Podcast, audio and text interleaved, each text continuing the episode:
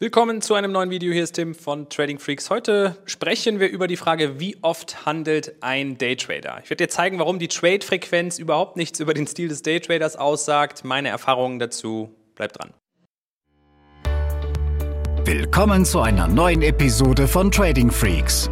Hier bekommst du tägliche Trading-Tipps und das nötige Fachwissen für deinen Weg zum erfolgreichen Trader. Ja, wie oft handelt ein Daytrader so unter der Woche? Ich werde die Frage definitiv beantworten, auch darauf eingehen, wie ich es mache hier bei uns im Team ähm, und werde, weil ich Zeitmanagement und Effizienz liebe, da auch nicht lang drum herum schwafeln, wie es vielleicht der ein oder andere Mitbewerber von mir macht.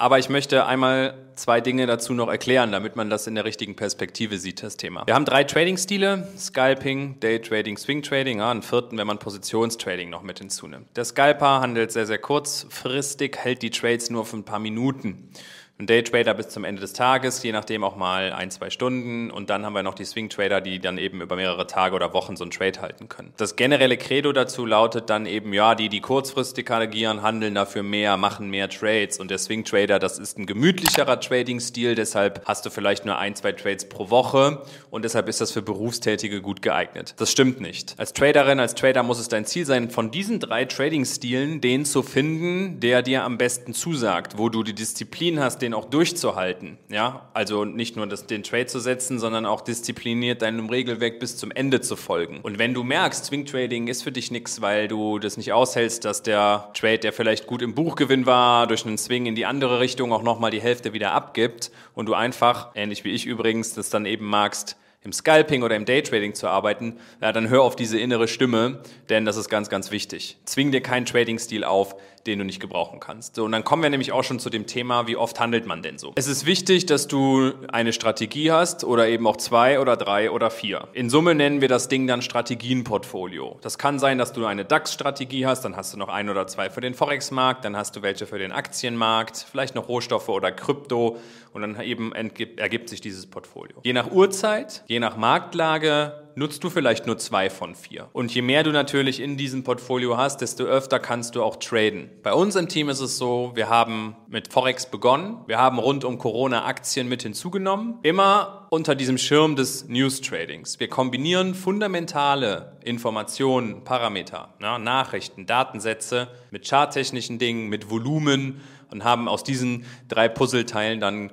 klare Setups entworfen. Die haben wir nicht alle selber erfunden. Ich habe einen Teil bei einem Hedgefonds gelernt, einen anderen über eine Prop-Firma aus äh, Amerika mit aufgenommen und die haben wir hier für uns im Team weiterentwickelt. Und das ist ja auch das, was wir den Leuten beibringen, die das lernen wollen. Bei mir ist es mittlerweile so, dass sich das Blatt auch aufgrund der Geldpolitik sehr, sehr gewandelt hat. Gerade rund um Corona gingen viele Forex-Setups für mich gar nicht mehr auf, weil dieses Momentum aus Wirtschaftsdaten nicht da war. Warum? Ja, weil die Wirtschaftsdaten überhaupt keinen mehr interessiert haben. Alle Notenbanken mussten auf Null sinken, haben sich überhaupt nicht mehr auf Wirtschaftsdaten konzentriert, weil es eben andere Probleme gab. Jetzt kommt das wieder zurück. Ja, auch diese Wirtschaftsdaten Setups, Zinsentscheide, das nimmt wieder zu. Dennoch ist es so, dass ich, manchmal wird man ja so zu seinem Glück gezwungen, mittlerweile viel, viel mehr im Aktienmarkt umsetze. Besonders im US-Aktienmarkt. Ja, und das heißt, meine Trading-Woche konzentriere ich dann auf wenige Forex-Trades und ein paar mehr Aktientrades. Und die Anzahl, da kommen wir gleich auch noch zu. Es gibt bei uns im Mitgliederbereich, also keine internen Trader bei uns, sondern einfach Mitglieder, mit denen wir ja auch in einem täglichen Austausch sind, Leute, die haben mehr Setups, die nehmen noch DAX mit hinzu, die haben noch andere Strategien und die kommen dann in so einer Woche gerne mal auf 20, 50 Trades. Solange das alles 5-Sterne-Setups sind, weil die aus einem dem Regelwerk dieses Strategienportfolios heraus resultieren, ist das auch vollkommen in Ordnung. Ich kann dir sagen, und damit spreche ich insbesondere auch, glaube ich, aus der Stimme der Berufstätigen, ich mache viel weniger Trades mittlerweile. Warum ist das so? Naja, bei den Forex-Setups schaue ich mir sonntags zum Beispiel einen Wirtschaftskalender an. Ich weiß, wann in der kommenden Woche die wichtigen Nachrichten, die wichtigen Datensätze veröffentlicht werden. Kann mich dann sehr effizient und mit wenig Zeitaufwand vorbereiten, aber das sind oft nur drei, vier Termine pro Woche. Im Aktienmarkt ist es so, da habe ich jeden Tag gerade in der US-Session die Chance von 15.30 Uhr bis 22 Uhr zu agieren. Und da gucken wir uns sehr gerne auch diese ersten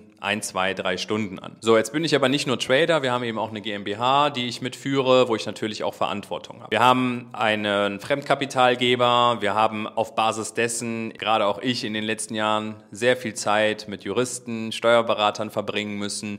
Und dieses ganze Projekt Trading Freaks ist auch enorm gewachsen. Wir haben mehr Manpower, ja, das ist ja auch eine Führung, die dahinter steht.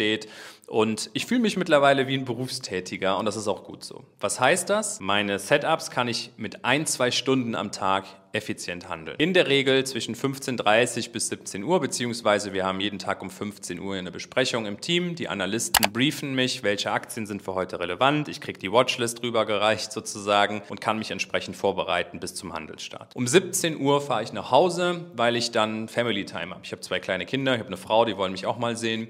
Und ähm, so ist es so, dass mein Handelstag sehr, sehr kurz ist. Und ich glaube, dass das bei vielen unserer Zuschauer sehr, sehr ähnlich ist. Die sind berufstätig, die sind vielleicht sogar bis 17, 18 Uhr mit dem Job beschäftigt und haben dann auch vielleicht erst in den Abendstunden die Möglichkeit, aber ja, die geht ja dann die Börse bis 22 Uhr und können diese Setups auch genauso einfach nach hinten verlagern und anwenden. Das heißt, erste Quintessenz, du musst erstens nicht jeden Tag 8, 10, 12 Stunden vor dem Bildschirm sein, wenn du Daytrader bist. Dieses Wort Daytrading bezieht sich also viel mehr auf die Haltedauer der Trades, was wenige Minuten bis hin zu ein paar Stunden sein können. Und zweitens, das ist bei mir in diesem Jahr Novum, und auch wenn wir sehr, sehr viele Ideen jeden Tag generieren, wenn wir viele Setups haben, wo man handeln kann im US-Aktienmarkt, dann ist es dennoch so, dass meine durchschnittliche Trade-Anzahl im Jahr 2022 pro Woche bei drei liegt für die US-Aktien-Setups. Und das ist für mich überhaupt nicht schlimm. Im Gegenteil. Ich bin sehr, sehr effizient unterwegs jeden Tag. Es kann sein, dass ich mich vorbereite zusammen mit meinem Team. Die Session geht los. Es kommt keins für mich in Frage. Es ist kein Setup wirklich komplett erfüllt, sodass ich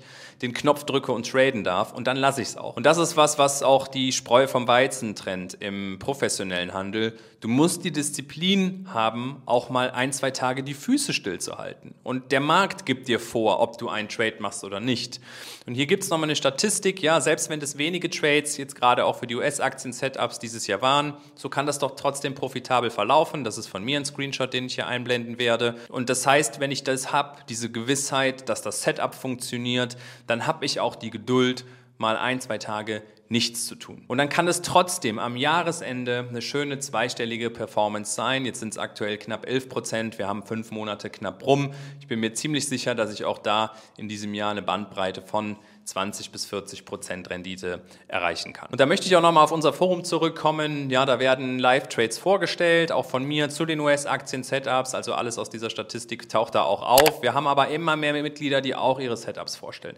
Die können auch mal anders aussehen. Wir haben Leute, die dann auch nicht nur auf Breakouts gehen, sondern auch auf Reversals. Da arbeiten wir gerade übrigens auch noch ein Setup, um nochmal das Portfolio aufzufüllen. Und dann wird es mit Sicherheit auch im zweiten Halbjahr nochmal wieder eine höhere Trade-Frequenz geben. Aber ich möchte dir einfach die richtige Perspektive mit auf den Weg geben. Du musst nicht jeden Tag super viele Trades machen. Es reicht auch zwei, dreimal in der Woche aus, wenn du Zeit hast.